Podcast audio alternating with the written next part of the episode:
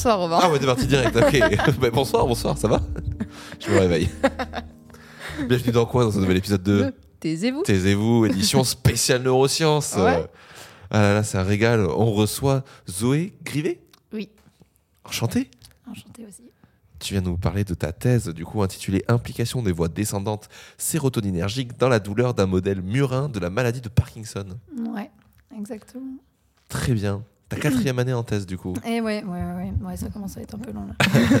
C'est une quatrième année parce que tu as eu des, des compléments euh, Covid ou c'est ton- ta thèse qui est plus longue qu'une thèse classique? Non, je- alors il y a que j'ai des compléments Covid jusqu'à mars. Et en plus, après, j'ai postulé, fait des demandes pour avoir 8 mois en plus pour aller jusqu'à euh, fin novembre. Ok, d'accord. Donc du coup, j'ai une vraie quatrième année. euh, Parce que sinon, les compléments Covid, c'était que 6 mois. Oui, ouais. Voilà. Et comme euh, 3 ans, c'était pas assez, euh, j'ai rajouté une année derrière. J'ai besoin de plus de 3 ans, s'il vous plaît. Non, mais en vrai, en vrai elle m'a fait beaucoup de bien, cette quatrième année. Ouais, bah, j'ai appris que j'avais la quatrième année, c'était vraiment très chouette. Un bon moment. Tu Plus- m'étonnes. Vu comment tout le monde a l'air de dire que c'est stressant sur, de faire tenir sur 3 ans, si on t'offre an- un an de plus, euh, Ouais, ouais, ouais. Après, ça ne devient pas moins stressant. Non, bien sûr. euh, mais ça fait du bien. Ça rassure Ouais. un peu. Ouais, ouais, ouais, ouais, ouais. On sait, on voit les choses un peu plus venir. C'est pas mal. Pas ok, c'est chouette. Ouais. Ça ça se passe bien quand même? Oui, oui, non, ça Ouais. se passe hyper bien. En vrai, j'ai une chance de ouf. Donc, euh, vraiment, j'ai une équipe qui est super, un directeur de thèse euh, qui m'encadre bien, euh, des résultats qui, se font, enfin, qui marchent bien. ouais. genre, vraiment, de tout s'aligne plutôt pas mal. Bon, Mais bah. ça reste fatigant. C'est quand même une bonne nouvelle déjà. Ouais, c'est un, non, bon, non, c'est un cool. bon début. Ouais, ouais, ouais. Mais du coup, tu vas pouvoir commencer à nous expliquer ta thèse. Alors, qui est donc du coup l'implication des voies descendantes sérotoninergiques. Mais alors déjà, qu'est-ce que c'est que des voies descendantes? Eh ben, pour ça, il faut comprendre comment fonctionne la douleur. Ok. Parce que du coup, moi, je travaille vraiment sur euh, comment le circuit de la douleur est perturbé dans le cadre de la maladie de Parkinson. Ok. Donc, faut imaginer comment la douleur euh, se transmet et quels sont les circuits. En gros, quand on se fait mal, on a une information euh, qui est nociceptive, qui est dite nociceptive, en gros la douleur. Pas encore la douleur, mais l'information nociceptive qui arrive de la périphérie. Ok. Du coup, l'information va être emmenée par des fibres jusqu'au niveau de la moelle épinière. Ok. Ensuite, au niveau de la moelle épinière, il va y avoir un premier relais de neurones qui se parlent à d'autres neurones. Et ces autres neurones, ensuite, envoient l'information au niveau du cerveau. Là, le cerveau traite l'information nociceptive et il crée la douleur. En gros, c'est à ce moment-là qu'on se rend compte qu'on a mal. Donc ça, c'est les voies ascendantes qui vont de la périphérie jusqu'au cerveau. Et après, les voies descendantes, elles sont là elles, pour réguler l'information ascendante. Donc les voies descendantes, elles partent du cerveau, elles vont jusqu'à la moelle épinière. Elles sont là pour calmer l'information qui monte. Ces voies descendantes-là, c'est des voies qui, par exemple, quand un enfant joue au ballon, qui s'éclate les genoux par terre, mais comme il a envie d'aller marquer un but, il continue d'aller marquer le but, et après, il a mal. Et en fait, euh, entre-temps, euh, son corps, il a envoyé tous les signaux, ah, on s'est Ah. éclaté les genoux, mais sauf que ça a été régulé, et c'est notamment régulé par ces voies descendantes-là, qui sont là pour calmer. En gros, elles sont vraiment là aussi pour faire en sorte que si tu te tapes le. Bon, alors, pas le petit doigt de pied contre le parce que ça ne marche pas, mais comme exemple, mais si tu touches un truc, bah, tu te roules pas par terre euh, de douleur euh, Mm. pour rien. En gros, c'est vraiment pour moduler euh, l'information noci- enfin, l'information nociceptive, la douleur. Quoi. Mais euh, comment tu comment tu sais qu'il y a un truc qui est douloureux et un truc qui est pas douloureux? Enfin, euh, comment il- tu vas venir mettre une échelle de douleur en fait? Bah, en gros, ça va, ça va dépendre du signal qui est envoyé à la périphérie. Ok. Parce que la- au niveau de la périphérie, tu as des récepteurs nociceptifs qui sont là.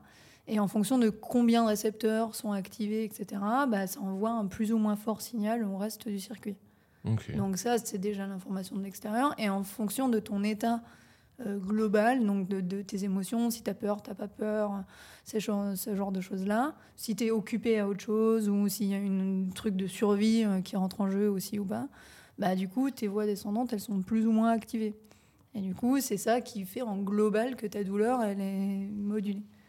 Et puis après, en fonction des gens, euh, alors ça c'est plus compliqué, ça sort un peu de ma thèse, mais en fonction des gens, il y a des gens qui ressentent plus, enfin, font des échelles de douleur qui sont différentes, euh, qui ne vivent pas pareil. quoi. Certaines maladies aussi qui font que tu ressens pas la douleur aussi ou des choses Ouais, comme ça. ouais, ouais, ouais. Bah ouais, il y a des maladies qui font que bah, on ressent pas du tout la douleur et des maladies comme bah, la maladie de Parkinson où on ressent trop la douleur. Hmm.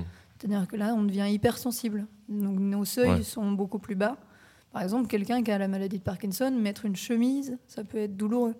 Donc là, on n'a plus la- toutes les régulations qui sont censées nous faire en sorte que la douleur est un vrai signal d'alarme et pas juste un truc qui arrive alors qu'on n'est pas en danger. Quoi. Et du coup, ces voies descendantes, elles servent justement à calmer ces appels de douleur? Ouais, les voies descendantes, elles sont vraiment là pour moduler la, la douleur. Elles sont là à la base pour vraiment diminuer le signal qui arrive de la périphérie. Est-ce que c'est par ces voies descendantes que tu peux avoir, par exemple, euh, la libération de- d'adrénaline ou des choses comme ça? Mais ouais, Ok. complètement. Mais en fait, la noradrénaline, qui est un type de euh, neurotransmetteur émis par les neurones, en gros, les neurones, ils déchargent des neurotransmetteurs. Après, si euh, c'est le, je sais pas combien de podcast de la journée, euh, neurotransmetteurs, On y va. parler à fond. Je vois, je vois, mais on peut continuer à expliquer. hein, Mais du coup, les neurotransmetteurs, ils sont émis par les. C'est, un peu les messagers euh, que- qu'utilisent les neurones pour se parler entre eux. Ouais, du coup, il y a des récepteurs, il y a les, Tes un- un synapses, neurone- et, ouais, euh, les synapses, et le neurotransmetteur, il vient se lier au récepteur et ça parle, via ton, Voilà. ton récepteur. Voilà. Ok. par exemple. Et du coup, la noradrénaline, c'en est un, mais la sérotonine, c'en est un autre, la dopamine, c'en est un autre. Enfin, il y en a tout un, tout un panel, quoi. Il y en a plein d'autres. Bah, le glutamate de tout à l'heure. Ouais. euh, Oui, voilà. Le GABA, euh, enfin, il y en a plein. Et moi, celui qui m'intéresse particulièrement, c'est la sérotonine. D'où, dans le titre, voie Ouais, descendante, sérotoninergique. C'est parce que celles, les voies descendantes qui m'intéressent, moi, ce sont les voies qui émettent de la sérotonine. Ok. La sérotonine, qui est euh, l'hormone qui va venir réguler le. Merde, je, je sais plus ce que c'est. C'est pas le plaisir, mais c'est Oui, le. c'est- Alors, c'est connu comme étant l'hormone du bonheur. Voilà, je, je sens le jugement Ouais, dans ta ouais, voix à ce moment-là. Mais parce que c'est beaucoup, c'est très. Ouais, ouais. Parce que, en gros, la sérotonine, elle est connue notamment parce que c'est ce qui est régulé quand on prend des antidépresseurs. Mm. C'est ce qui manque quand on a de la- des dépressions et quand on prend des antidépresseurs, c'est pour booster notre Ou sérotonine. des amphétamines. Oui, oui. voilà. Mais bon, bon, on met les cas. Plutôt la, plutôt la dépression, on va dire. Plutôt Plutôt la la dépression, dépression. voilà. Bon, pff, Mais du coup, dans l'idée, c'est euh, c'est ça. Mais en fait, la sérotonine, ça sert à plein de trucs et notamment à contrôler la douleur. ok, ça a aussi un rôle extrêmement impliqué dans, le, dans la modulation de la douleur. Ok. Vraiment. Et euh, dans plein de voies, en fonction de qu'est-ce qui est activé ou quel type de neurone, quel type de récepteur, etc. Ça va dans un sens ou dans un autre, c'est assez compliqué. Mais euh, c'est extrêmement euh, impliqué dans la modulation de la douleur. Et c'est aussi ces, ces, ces hormones-là qui vont euh, venir euh, avoir une, une- un impact sur le fait que, par exemple, quand tu as une douleur qui est très forte, genre, moi, je sais par exemple, je me suis explosé le pied quand j'étais ado, et 5, points de suture, vaisseau implosé, tout ça, et pourtant, j'ai pas eu mal. Genre, j'étais en mode, bah, je sens qu'il y a un truc qui déconne, mais je ressens pas la douleur comme si on m'avait marché sur la main ou un Ouais, truc comme ça, tu vois. Mais ça, c'est les voies descendantes qui, en gros, ton cerveau, il se dit, bon, euh, on va Là, calmer ça panique. histoire que tu ne meurs pas Pas. de douleur. Ouais. Et donc, du coup, c'est là où on- c'est c'est là pour réguler ton. Puis ça dépend aussi du niveau de stress dans lequel tu étais. Si tu as un stress aigu, ça diminue ta douleur. Si tu as un stress plus diffus, ça augmente ta douleur. En fait, ouais. vraiment, en fonction de l'état d'esprit dans lequel tu es, bah, tu plus ou moins, as plus ou moins le ressenti de la douleur. quoi. D'où l'implication des neurosciences dans le processus de douleur, quoi. Ouais. Ah. Bah, fond, ouais. la- la- les neurosciences euh, viennent vraiment de te définir tout, le ressenti de comment ça marche, euh, ton Ouais. circuit, euh, qu'est-ce qui fait que euh, tu ressens ça, etc. Et puis euh, surtout qu'il y a beaucoup de maladies dans lesquelles euh, la douleur est quand même impliquée. Donc c'est pas mal de savoir comment ça Ouais, marche, le coup, histoire qu'on aide les gens. Parce que quand tu as des douleurs euh, chroniques, qui sont notamment les douleurs qui m'intéressent moi le plus, bah, c'est hyper handicapant euh, dans la vie. Ok. Voilà. Et donc, du coup, là, tu travailles actuellement sur des, euh, sur des souris, comme tu disais, là, le modèle, les modèles murins, Ouais. euh, sur la maladie de Parkinson, dans le but, je suppose, après, d'aller travailler directement sur. euh, Enfin, à, quel moment, enfin, à quel moment vous allez vous sentir capable d'aller, du coup, là-dessus D'aller chez des humains ouais. Et ben, du coup, là, pour le moment, nous, on est vraiment en train de décrire ce qui se passe. Ok, Donc, on, a- on est encore c'est assez fondamental loin. encore. Ouais, ouais, ouais, on est encore assez loin de l'humain, même si euh, on s'en, on je me rapproche plus avec ma thèse que d'autres thèses euh, où vraiment ils bossent sur des trucs qui sont beaucoup plus euh, cellulaires, euh, beaucoup plus petits, etc.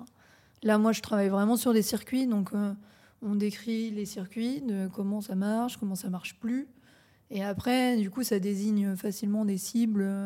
Enfin, facilement, non, pas facilement. Ça désigne des cibles qu'on pourra ensuite exploiter en clinique plus tard. Moi, je ne ferai pas d'humain du tout Ouais. dans ma thèse, vraiment, absolument pas. Et la personne qui reprend le projet derrière, même pas sûr qu'elle en fera non plus. Et à mon avis, ça sera peut-être des papiers qu'on sort Mm. qui serviront un jour à faire, à faire de l'humain.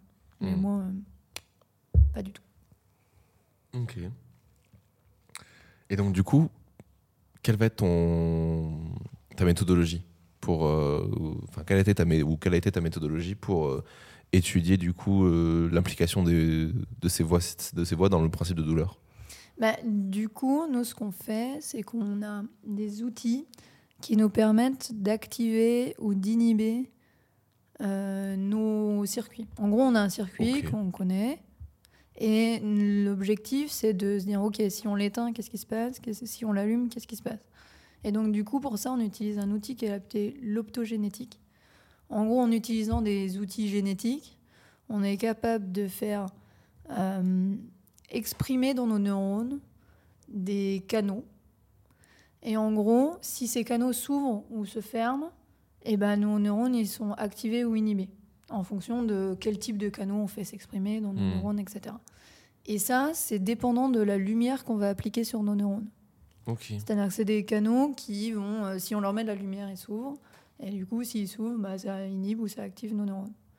Donc c'est ça l'optogénétique. Opto, l'optique. L'optique, ouais, voilà. et la génétique, euh, l'outil génétique. En gros, c'est ça. Ok. Ah, c'est le même système qu'utilisait du coup Ouais. euh, Simon euh, pour activer les. Aussi, euh, il disait quand il disait Mm. tu, po- tu pointes du bleu sur une cellule et paf, elle, s'active. Ouais, c'est exactement ça. Ok. C'est exactement ça. Et moi, je le fais in vivo, du coup. Parce que je pense que Simon, il le fait surtout sur des tranches. De... Oui, des Ouais. tranches. Sur des tranches. Et du coup, moi, je le fais in vivo. Donc, c'est-à-dire que j'ai mon animal qui a été euh, modifié génétiquement pour avoir ces propriétés-là sur les neurones qui m'intéressent.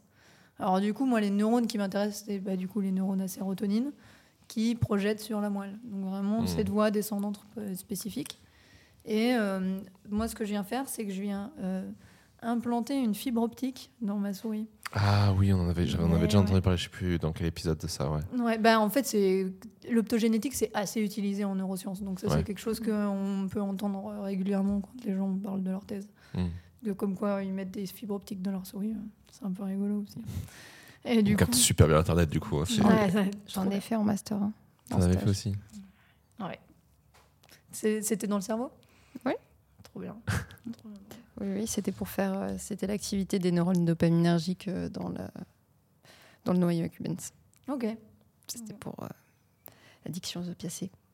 Voilà, du coup, on part sur des sujets euh, Pardon. de, de neurosciences qui se parlent. euh, Ouais, ça devient vite du charme. en règle générale. Bonjour Non, mais du coup, moi, j'implante pas au niveau du cerveau. Ouais. Les fibres optiques, je les mets au niveau de la moelle épinière directement. Ah d'accord, ok. Parce que comme ça, je peux cibler directement les fibres euh, qui arrivent. Parce que le noyau qui m'intéresse moi, le- qui s'appelle, bon, alors il s'appelle le nucleus rafemagnus, mais ça, on s'en fout, c'est pas très important. Euh, le noyau qui m'intéresse moi, il projette aussi à d'autres endroits. Il n'a Ouais. pas que euh, des neurones qui vont dans la moelle épinière. Et donc, du coup, là, comme ça, je suis vraiment sûre qu'il n'y a que les neurones qui m'intéressent moi qui sont ciblés. Ouais. truc. Et du coup, j'a- j'active ou j'inhibe et je regarde ce que ça fait chez ma souris. Et moi, je m'occupe. Alors, c'est là où c'est un peu. Ça fait peur aux gens en règle générale. Moi, je regarde la douleur. Alors, Donc tu fais mal à tes souris. je ne torture pas mes souris. Ouais. tu vois bien que ça soit bien clair. Tu leur as quand même mis la fibre optique. euh, Je leur ai mis leur fibre optique. Ah, il y en a, ils n'ont pas la fibre, ils seraient ravis de l'avoir. hein. C'est vrai, c'est vrai, c'est vrai. Elles peuvent se considérer privilégiées. Exactement. Mais euh, non, alors, capte la coup, 5G. C'est du transmuranisme. C'est sûr qu'en plus, en vrai, souvent, elles sont contentes parce que ça leur permet d'avoir des seuils euh, qui sont changés. En gros, ce que je fais, c'est que je mesure leur seuil De base, ouais. de, sensibilité douloureuse. C'est même pas de la douleur, c'est vraiment des seuils de sensibilité. C'est-à-dire que j'applique des filaments de nylon qui ont différents diamètres. Et c'est en gros, en fonction du diamètre, il va falloir mettre plus ou moins de force pour Mhm. faire plier le filament. Et j'applique ça au niveau de la patte de l'animal. Et je regarde à partir de quel filament la souris, ça la saoule et elle retire la patte. Donc en gros, je regarde le seuil À ouais. partir de quel moment gêne, ça quoi. commence à, se gêner Exactement. Hmm. C'est des choses qui sont. En vrai, euh, ces filaments de vent de face, c'est des choses qui sont utilisées chez les humains, je crois que chez les bébés par exemple, quand on veut Ah, être sûr qu'ils ont des seuils euh, de, de- de sensibilité. euh, Enfin, qu'on veut mesurer leur seuil de sensibilité, notamment parce que. Donc on euh, est très loin de la torture quand même. Non, on est très très loin de la torture. on est très très loin de la torture. Je te touche avec une plume, t'as mal? Non, ça va. Voilà, c'est un peu ça. C'est un peu genre vraiment, est-ce que, est que ça va? Alors, ça les saoule. Oui, bah Dans oui. le sens où vraiment ça les gonfle d'avoir quelqu'un qui leur touche la patte, mais vraiment euh, elles sont libres, elles bougent, euh, elles Bah, font ce qu'elles veulent. Quoi. C'est vrai que c'est un peu ma question. Du coup, comment tu vas faire la différence entre là, elle ressent de la douleur et là, elle ressent juste de l'agacement? C'est difficile. Ouais, En vrai, c'est difficile, mais en gros, on est capable de. En fonction des filaments, tu vois, si le filament, je vois qu'il a une certaine force, elle retire la patte, bah du coup, je vais essayer la force en dessous. Et j'ai aussi des ordres de grandeur. Je sais que si. euh, alors, une souris, ça retire la patte à peu près 1,3 g. En gros, Ok. tu mets 1,3 g sur la patte et elle retire. Après, elles font 25 grammes les souris, donc c'est déjà pas mal en vrai, 1,3 g. Mais euh, si elle commence à réagir, à peine je lui ai effleuré la patte, C'est qu'elle est saoulée. C'est que c'est une drama queen. et il y en a. Ouais, bah. Il y en a forcément. S'il y en a chez nous, il y en a chez elle. Il y en a. Il y en a, il y en a. Puis il Oh, arrive un moment où ça les saoule, elles ont compris le principe. Elles sont là, elles nous gonflent elles, à faire ça. Donc il faut, faut leur laisser le temps. De... Mm. C'est du comportement avec des souris, ça. faut vraiment être extrêmement patient parce qu'elles sont un peu bêtes.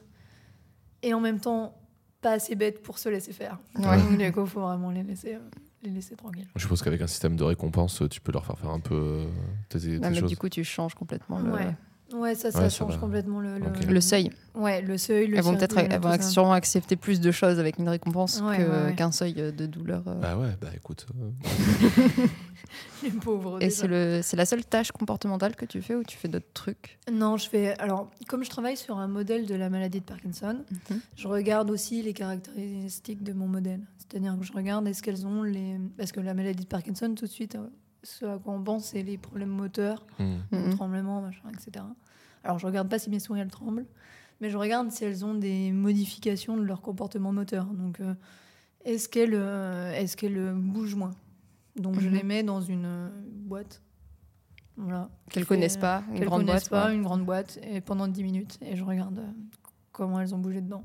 Voilà, vraiment, je mets une caméra, je suis là, elles ont bougé 1000 Ouais. cm. Ouais. Ouais, bah, c'est parce que ça explore et c'est hyper curieux. Ouais. Donc euh, si Ouais. elle bouge pas, c'est qu'il y a un souci.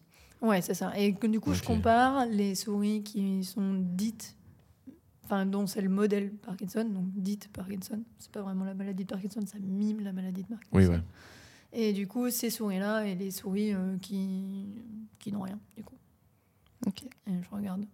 Ça, c'est ce que je fais. Après, je peux aussi faire euh, pour, le, pour mesurer leur seuil euh, douloureux. Il y a les seuils mécaniques, donc Mhm. là avec les filaments, mais je regarde aussi leur seuil thermique. Ah ouais. Donc, en gros, c'est euh, regarder à quel point, parce que c'est pas les mêmes récepteurs au niveau de la peau, etc. Mhm. Donc, c'est intéressant, c'est pas exactement les mêmes circuits. Et là, je les mets sur une euh, plaque en verre. Et dessous, j'ai un petit laser infrarouge. Et, euh, Tu fais chauffer Je fais chauffer la pâte et je regarde au bout de combien de temps elle retire la pâte. Et ça, on- c'est- plus chiant à faire parce qu'elle bouge beaucoup, mais. Bah ouais. mais Pour qu'elle euh, reste juste euh, rien que suffisamment longtemps pour qu'elle sente un truc sur la patte. voilà, c'est ça, ça. Mais en vrai, elles, elles retirent leur seuil, c'est à peu près euh, entre 2 et 3 secondes. Donc ça va, on arrive à faire ça. Moi, mon seuil, il est à peu près 9-10 secondes. Ouais. Parce que c'est ça qui est rigolo. T'as fait les expériences sur Eh toi bah aussi hein oui, Ah, trop. Et t'as combien sur le seuil de l'autre truc Sur le seuil de l'autre truc, en fait, ça, je peux pas vraiment dire parce que. C'est trop fin, enfin c'est trop, Bah, trop souple. Ouais, c'est trop petit. Même si on a des filaments qui sont à 300 grammes euh, pour, euh, parce Mm. qu'on a tout, le- on a acheté tout le truc, donc euh, Oui. que le setup il est à fond. Mais euh, c'est surtout qu'il faudrait vraiment que je regarde pas quand est-ce qu'on appuie. sur- Enfin, c'est, faudrait que vraiment quelqu'un d'autre me le fasse. Enfin, Mm. voilà, ça j'ai jamais trop testé. Mais le, le seuil thermique c'est rigolo à faire. Voilà. On fait des concours. Ouais, moi aussi, je mets ma main des fois sur ma plaque euh, en vitrocéramique et, euh, Tu fais un concours avec Ah, toi-même. et je, me brûle, je me brûle souvent, très souvent, trop souvent. Combien, combien Je vais rester plus longtemps, ok. Mais toi, tu l'as mis sur 7 et moi, je l'ai mis sur 8. Voilà, c'est pas la même chose, mais toi, c'est, c'est de l'induction, c'est de l'électrique, Euh, c'est du voilà. céramique. Euh, c'est pour ça. la même chose. Moi, moi, c'est du gaz, du coup. Donc c'est... Hardcore direct. C'est c'est un, Les peu mains ch- dans le feu. Allez hop. c'est un peu chaud. C'est c'est un peu. C'est parti. Ok. Et du coup, ça donne quoi pour l'instant euh, dans tes recherches? Où est-ce qu'on en est? Ouais. Actuellement, ce qu'on est capable de dire, c'est que, en fait, au début de ma thèse, l'hypothèse c'était que la voie descendante, elle fonctionne plus dans le contexte de la maladie de Parkinson. Ouais. ok. Ouais, Ça, que c'était ça- l'hypothèse. Ça régule plus et que c'est pour ça qu'ils ont mal pour Voilà. tout et rien. Exactement. Alors, c'est pas vrai, parce que la voix, elle continue de fonctionner. Sauf qu'au lieu de réguler la douleur dans le sens où ça la Mhm. diminue, Mhm. bah, en fait, elle l'augmente. Ah, C'est-à-dire c'est- que ça devient. Ouais, c'est Sympa. très vrai, est même très sympa. Du coup, la voix descendante, elle. euh, Elle exacerbe le problème. Ouais, elle augmente le problème. Et donc, du coup, euh, bah, donc, du coup on a vraiment ce switch, ce switch là. Et on sait pas encore trop pourquoi. Ça veut dire On qu'elle fait le même travail que les voies ascendantes? Elles augmentent les voix Ouais. ascendantes. Elles augmentent les voies ascendantes, du coup. Ouais. Ok. Donc, du coup, il y a déjà un signal. Et là, le signal, il dit Eh ben, tu vois, pire. C'est-à-dire qu'au lieu de faire ça, Ah, j'ai bien entendu ce que tu m'as dit, mais renvoie-le. vas-y, Voilà, mais renvoie ça. au cas où on n'est pas sûr. genre Elle fait vas-y, lance. À fond, Ah ouais, ok. fond. Crie là-haut, on va, on va C'est t'entendre. C'est ça, c'est ça. Et du coup, on ne sait pas trop pourquoi il y a ça. Ce qu'on sait, c'est que les voies descendantes chez les souris dites Parkinson, elles sont plus actives que chez les souris dites euh, pas Parkinson, du coup.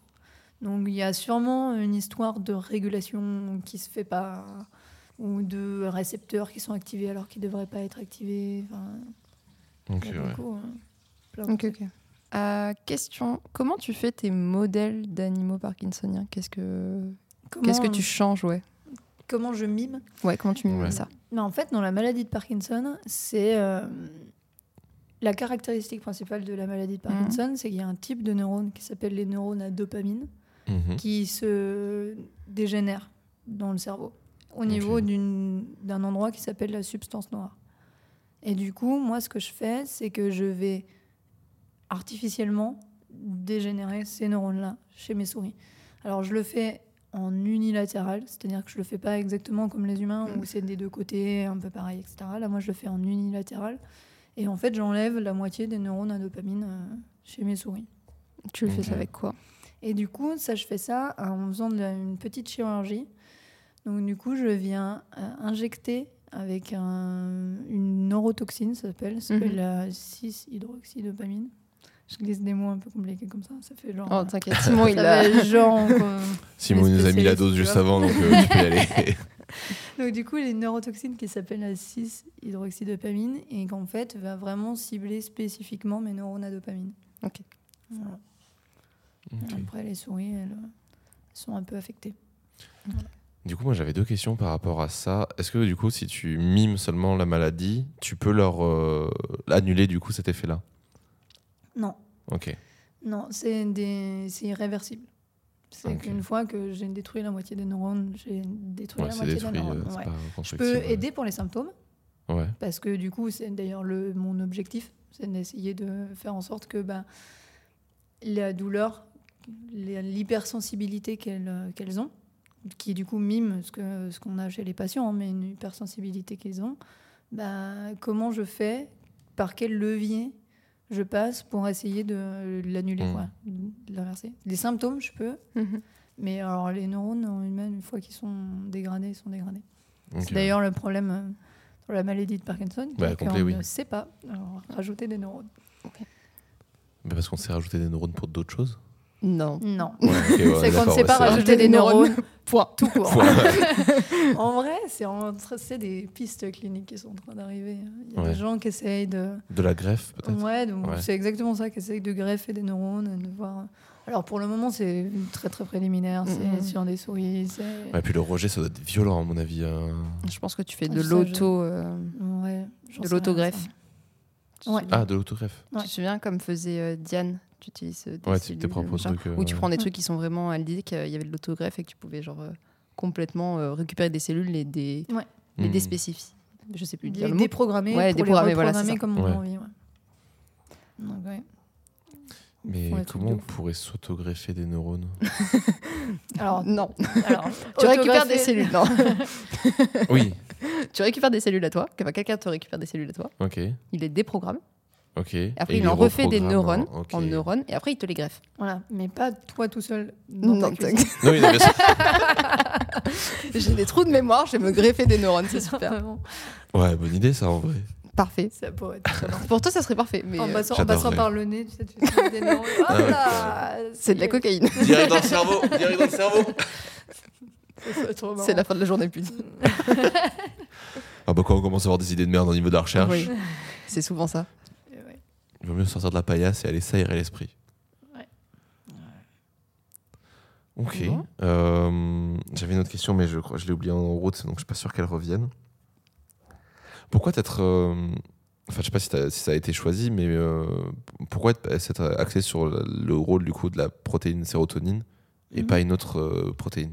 Il y avait déjà eu des études dessus ou c'est qu'il fallait commencer par une, donc on a commencé par celle-là? Mais en fait, la sérotonine, c'est hyper intéressant dans le cadre de la maladie de Parkinson parce que quand, euh, quand les patients ils viennent, les- ils viennent et qu'ils ils disent qu'ils ont des problèmes de douleur et qu'ils ont la maladie de Parkinson, etc. On leur donne des traitements dopaminergiques, Mhm. notamment quand ils ont des problèmes pour les problèmes moteurs qu'ils ont, etc. Donc c'est-à-dire qu'on vient suppléer la dopamine. Ouais. Ce qui est logique puisque à la base il y a moins de dopamine, donc du coup on se dit bah, on donne de la dopamine et c'est bon.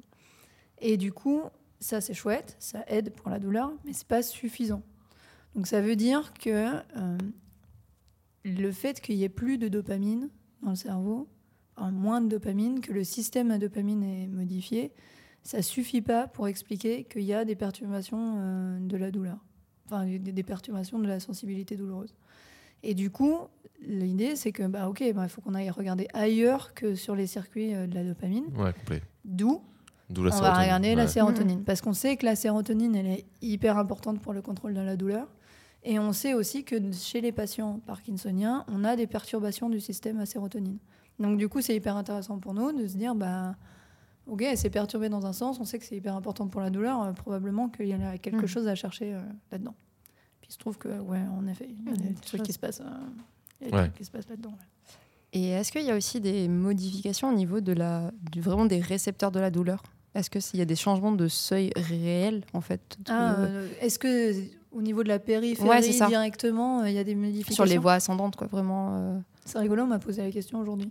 Euh, et je n'ai du coup Euh, pas la réponse. parce que tu as brodé. parce que, parce C'est- que j'ai brodé. C'est une question broderie celle-là. Non, en vrai, on me l'a pas posé euh, en brodé euh, en public, donc ça va. Non, en vrai, je, je sais qu'il y a des gens qui regardent ça. Ouais. Juste, je sais pas ce qu'ils ont sorti de ça. Ok. Voilà. Mais euh, Parce que juste, tu peux faire un point rappel sur comment ça fonctionne les, les récepteurs euh, du toucher et de la douleur, sur la différence entre les deux? Parce que peut-être que. on- c'est des, di- des récepteurs qui sont différents. Et euh, c'est-à-dire que c'est pas exactement les mêmes circuits, c'est pas les mêmes fibres. En gros, en fonction de, de comment. Alors, moi, je sais pas exactement ce qui se passe au niveau de la peau euh, Mhm. pour euh, transmettre tout ça. Mais en gros, en fonction des intensités et de quel type de, de- quel type de, de stimulus c'est, si c'est du chaud, du froid, euh, du mouillé, si c'est du. Eh ben, il y a des fibres qui arrivent, qui, qui prennent ces informations-là et qui les envoient. Et c'est différentes fibres en fonction du type de, en fonction du type de, de, de- de toucher que c'est. Alors après, comment ça se passe exactement? Ça, je sais pas. Les- du coup, moi, c'est juste un truc qui me paraît un peu flou, c'est les, les voies ascendantes et descendantes. C'est quoi concrètement? Genre, c'est des circuits de- du système nerveux ou Oui. c'est euh, Ouais. Ouais, c'est des neurones. C'est- des c'est des neurones nerfs, qui sont euh, les ok. uns après les autres et qui se parlent. C'est pour ça qu'on parle de circuit et on dit ascendante, descendante parce que dans un schéma, on a la tête au-dessus et la moelle épinière en bas. Mhm. C'est pour ça que c'est ascendant et descendant. Et puis on part de la périphérie vers le central, etc. Mais oui, c'est juste des neurones qui se parlent les uns aux Mm. autres. C'est un peu comme le, syst- le système sanguin où il y a, euh, je sais pas, je vais dire un peu des conneries, mais parce que je sais plus trop comment ça fonctionne exactement. Mais les- en gros, les, les, les aortes qui envoient et les veines qui renvoient. Ouais, dans C'est un peu un truc Ouais. comme ça aussi dans avec le système nerveux. dans l'idée de circuit, ouais, c'est un peu ça. Ok, ouais. Mais du coup, là, c'est plus euh, une voie qui envoie un endroit et une autre voie qui sert de contrôle. Plus que, en fait, elles se nourrissent pas que- les unes avec Mm. les autres. C'est vraiment, ça se nourrit de la périphérie et ça envoie au système nerveux central. Et après, il y a des boucles de contrôle de, ces ouais. trucs-là qui, qui rentrent en jeu. Ok. Ok. Bah, moi, c'est pour moi, c'est très clair. Tu as des choses qu'on aurait oubliées sur ta thèse, des choses que dont tu voulais parler, que t'as- qu'on n'a pas mentionnées? Hmm, Non, bon non. Et Si c'est clair, que ça, ça vous Bah, effectivement, donne euh, une idée de ce que je fais dans ma vie, Mhm. c'est déjà pas mal. tu fais des neurosciences, Ouais. cette matière Ouais. de démon. Exactement. Et qu'est-ce que tu fais en dehors des neurosciences Oula, moi je, En périscolaire je fais plein de trucs. Ouais, je sais. Moi, je cumule en plus. C'est terrible. c'est terrible, d'où mon état de fatigue aujourd'hui Ouais, en plus d'ailleurs. Mais euh, bah alors du coup, moi, qu'est-ce que je fais à côté de ma thèse? Bah déjà, je fais de la musique. Voilà, Déjà. premier Déjà. truc. Ouais, je fais partie d'un super orchestre qui s'appelle Molto Assai. Je fais de la contrebasse. Oh, stylé. Ouais, c'est un orchestre symphonique, c'est chouette. On s'amuse bien. Ok, en symphonique, ouais. Ouais, on est euh, 70 musiciens, on se retrouve les jeudis Wow, soirs. C'est trop bien. cool. Vous faites quoi Vous faites du classique Ouais, ou ouais, euh, ouais, on fait classique vraiment du classique. Bah là, en ce moment, par exemple, on monte le lac des cygnes. Oh c'est beaucoup trop beau. C'est beaucoup trop beau. stylé. c'est sublime. Ok. Donc voilà, donc déjà, je fais ça. Après, euh, avant de faire de la contrebasse, moi, je faisais de la flûte. Traversière De la flûte traversière, Ah, histoire d'avoir des, bien des instruments qui se ressemblent. Ensemble. Ouais, c'est Ouais, ça. ouais. Vraiment, le genre transfert vraiment. est facile. Exactement. En plus, c'était bien la flûte, ça rentrait dans un sac à dos, la contrebasse. Nickel. Tout pareil.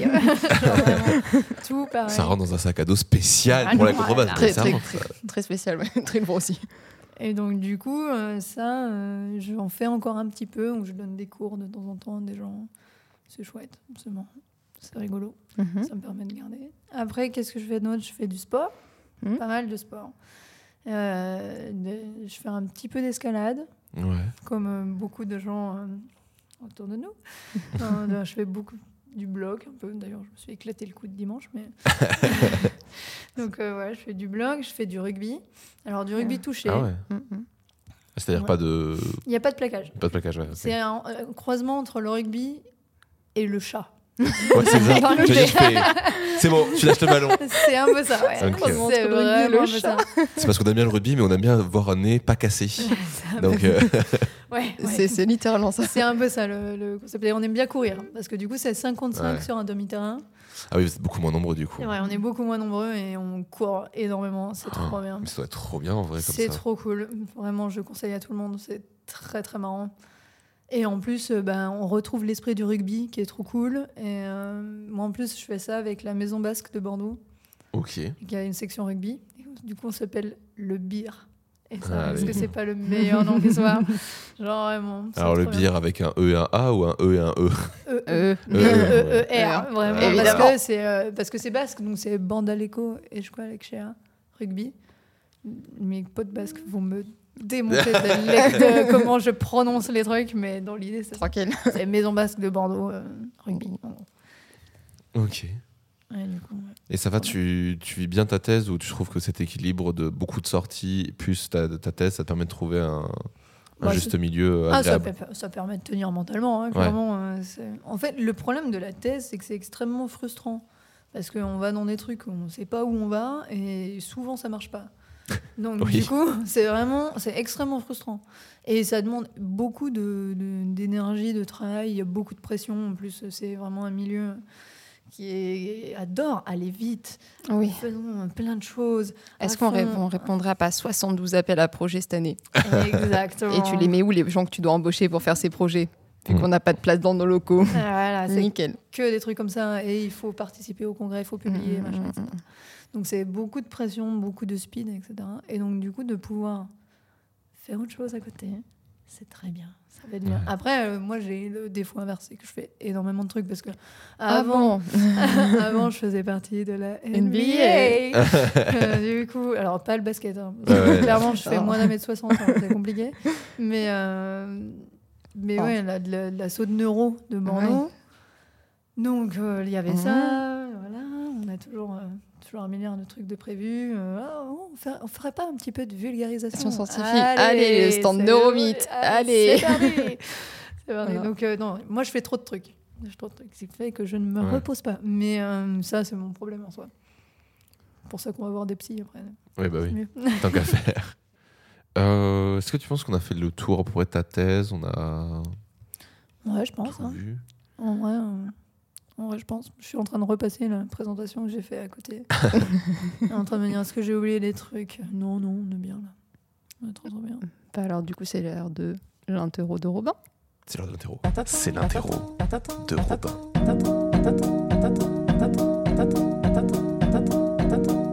Donc, si j'essaie de résumer ça assez simplement, ton but c'est de travailler du coup sur euh, l'implication de la sérotonine sur les euh, systèmes, sur le, donc les voies, les voies descendantes, sur le, le contrôle de la, de la douleur dans le, en, appli- en application principale sur la maladie de Parkinson. Ouais.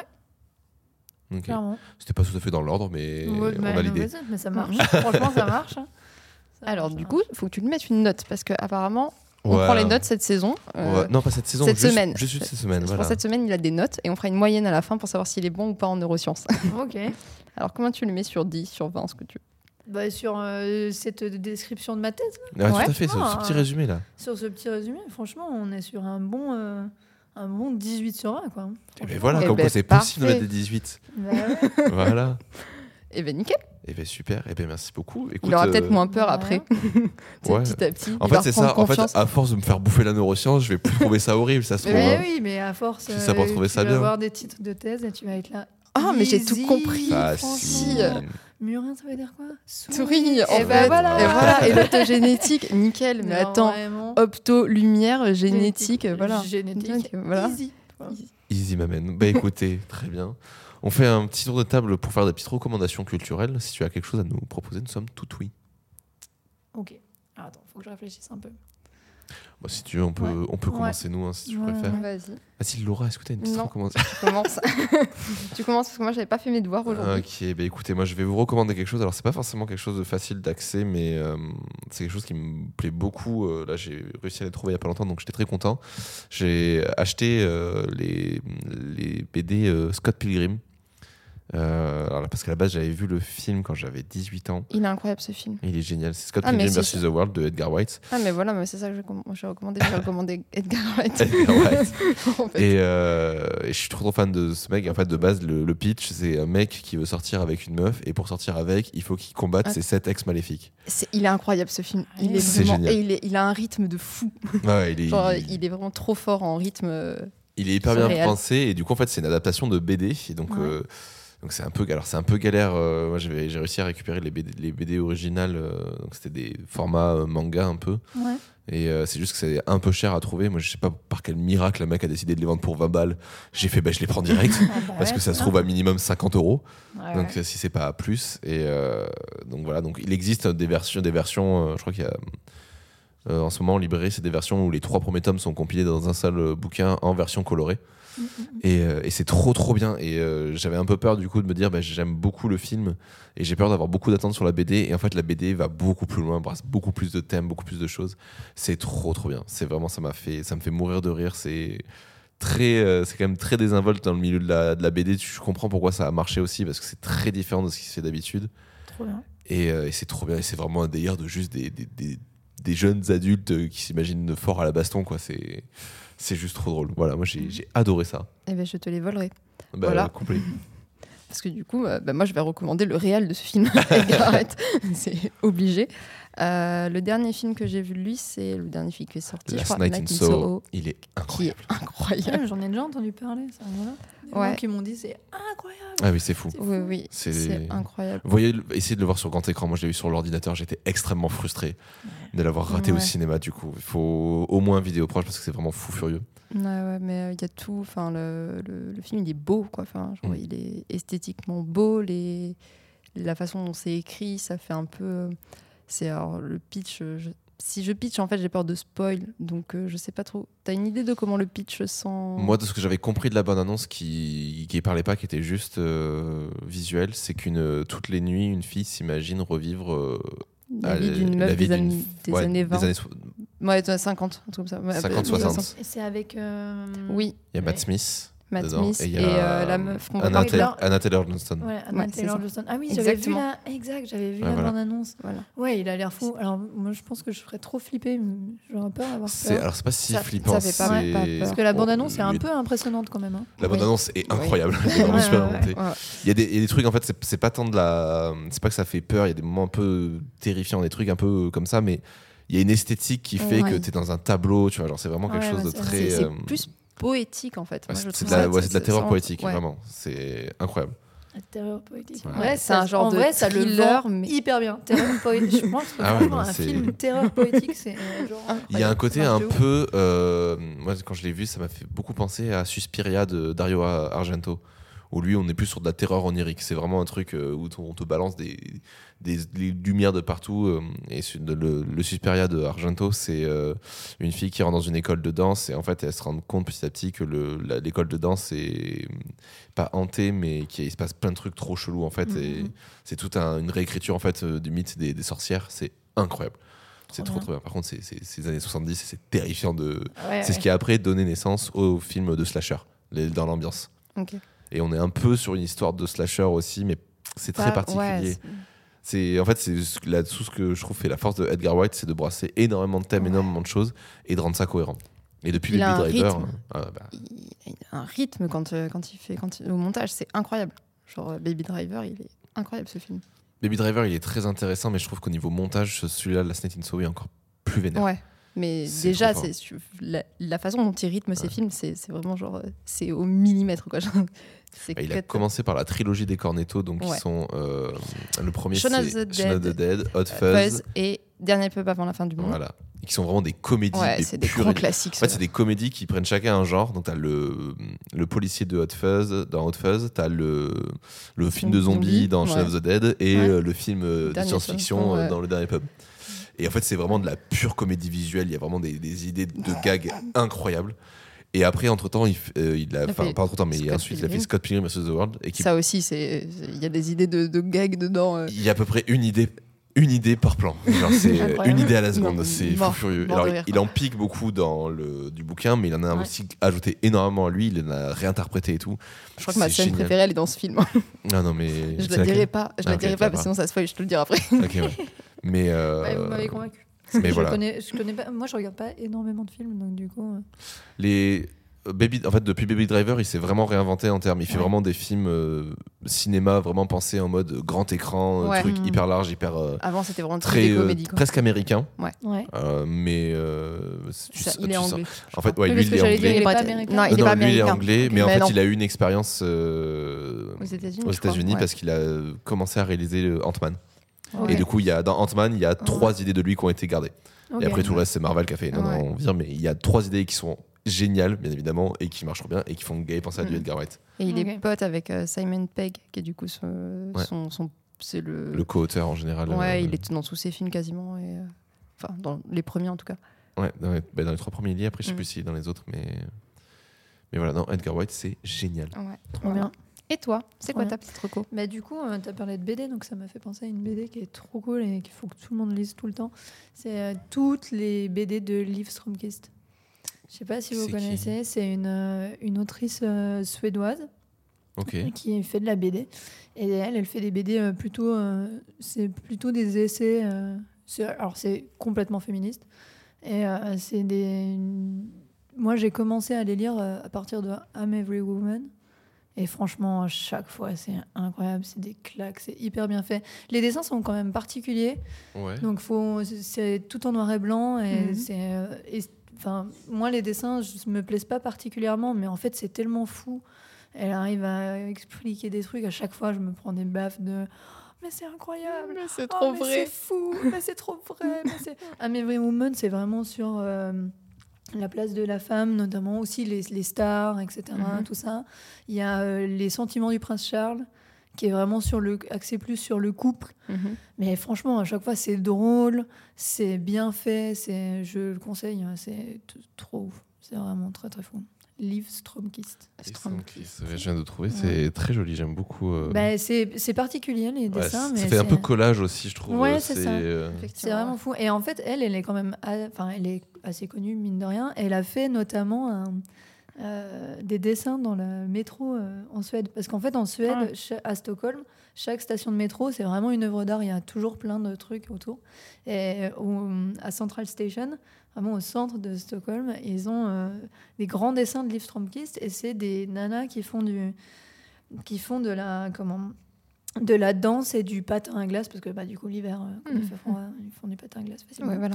Et avec, euh, donc du coup, c'est tout en noir et blanc, sauf que elle a des, euh, elle a taché leur culotte en rouge Ah, pour justement Ouais, faire ouais. parler des règles, etc. Et ça, c'est vraiment, c'est comme si à Châtelet, il y avait des énormes Énorme fresques de nanas qui font de la danse avec des taches de règles, quoi. Et je trouve chaud. que c'est tellement fort de Ouais. réussir à faire ça et tout. Putain. Franchement, c'est trop cool. Ouais, de ouf. Putain, tu fais ça Ouais. ici, euh, je pense. euh. Ouais, oui. Ça pourrait pas ça passer, mais Ça faut- passe si c'est Pénélope Bagieux qui le fait, par exemple. Tout à fait. Genre vraiment, il faut que ce soit quelqu'un d'un peu connu. Mm, c'est ça. Mais il faut que ce soit connu et il faut que ça reste aussi euh, relativement euh, sobre. On n'a pas beaucoup, je trouve, euh, d'artistes très, euh, comment dire, euh, très borderline, très euh, dans des styles graphiques hyper marqués, prononcés. Je veux dire, Penelope Bagieux, c'est très accessible quand même comme BD. Ouais, ouais. C'est pas, tu vois, genre, euh, même si tu compares dans la musique, tu vois, genre, euh, ils sont où les derniers stupéflips, tu vois, j'ai un stupéflip quand c'est sorti. Putain, c'était vraiment aux connais pas. antipodes de ce qui se faisait. si, assez pour euh, vraiment en parler, mais je connais quand même. Non mais tu vois, il y a vraiment une, Ouais. une volonté. Alors aujourd'hui, c'est beaucoup plus commun de faire des trucs euh, comme font Stupéflip, mais euh, c'est justement ça, tu vois. Mais pareil, en, même- en termes de, de BD, je me dis, mais putain, en France, qui fait des trucs euh, Il y a beaucoup a. d'artistes underground que j'aime bien, mais ils percent pas, tu vois. Genre, c'est, ça Ouais, reste ouais. underground. Bah, quand, quand tu commences à creuser dans les trucs féministes, il y a vraiment des. Parce que justement, ça y est, enfin, il y a des femmes qui font de la BD et qui sont publiées, c'est trop bien. Et du coup, là, il commence à y avoir des trucs qui grattent, qui froident, qui. Ouais, mais qui- c'est faux. C'est comme euh, la BD sur Alice Nin. Du coup, j'en passe une deuxième de Rocco. Incroyable. Non, mais les dessins sont fous. C'est des couleurs qui sont trop, trop belles et tout. Et en vrai, euh, tu te fais avoir par le truc qui est vraiment très beau, très onirique. Et dedans, ça parle de trucs où tu fais. Ouah, ouah, ouah, ouah, Ouais. ouah, C'était beau, hein, mais- Voilà. voilà. Ah, là, ok. Ah, on en est là. Et en même temps, c'est une. Enfin, Alice Nin, c'est incroyable, sa vie. Enfin, bref. Trop bien. Je le conseille aussi. Mais Ok. voilà, plein de petites Merci. recommandations euh, Mm, mm. pour ce, ce dernier, pour ce peut-être dernier épisode de la journée. On va Oui, c'est le dernier épisode de la journée, c'est sûr. des épisodes toute la semaine là pour vous, pour régaler Voilà. la semaine du cerveau. Et Robin, qu'est-ce qu'on peut faire après avoir fait écouter on peut aller dormir, ce serait bien. Non, qu'est-ce qu'on peut faire? Eh bien, écoutez, il y a plein de choses qu'on peut faire. On peut déjà partager cet épisode autour de soi pour euh, voilà, faire connaître cette thèse à tout le monde. Euh, vous pouvez voilà, vous abonner euh, à nos comptes Instagram, rejoindre euh, le Discord et vous pouvez vous abonner sur toutes les plateformes de streaming, mettre des 5 étoiles et des commentaires pour les, pour les épisodes. Ça nous aiderait au référencement, ce serait parfait pour nous. Et, et voilà, ensuite. Nous suivre sur les réseaux sociaux. sur les réseaux sociaux. Et euh, Instagram. c'est dit déjà Tu l'as Instagram. dit, pardon, Oui. je t'écoute pas en fait. Voilà, j'écoute plus du tout. Tu le regardes parler. Et ouais, voilà. exactement, je le regarde tu parler. parles vraiment super bien. Super, vraiment super bien. Et euh, voilà, et vous pouvez après euh, tout simplement aussi aller écouter les autres podcasts qui sont produits par euh, Audiomori, à savoir euh, toujours dans les bons coups qui parlent de sexualité, euh, Divine Féminine qui parle d'amour et de musique, ou encore euh, Parlons sensibilité, le podcast euh, qui parle de sensibilité de Jean et Lucille, euh, voilà, qui est actuellement hébergé le temps d'un an, le temps de qu'ils finissent leur road trip euh, en Asie. Voilà. Stylé. Voilà. Bon, bah, merci Zoé d'être venue. J'espère Ouais, que ça t'a plu, Ouais, ouais, malgré la réunion d'avant. Et... euh, Non. J'espère que t'es pas trop fatigué. En vrai, j'ai eu une grosse journée, mais ça fait plaisir. en vrai. Merci de m'avoir invité aussi. Bah, avec Eh ben, plaisir. de c'était rien. super. Et ben écoutez, on se dit à bientôt pour un prochain épisode de Taisez-vous. Taisez-vous. À bientôt. Allez, ciao.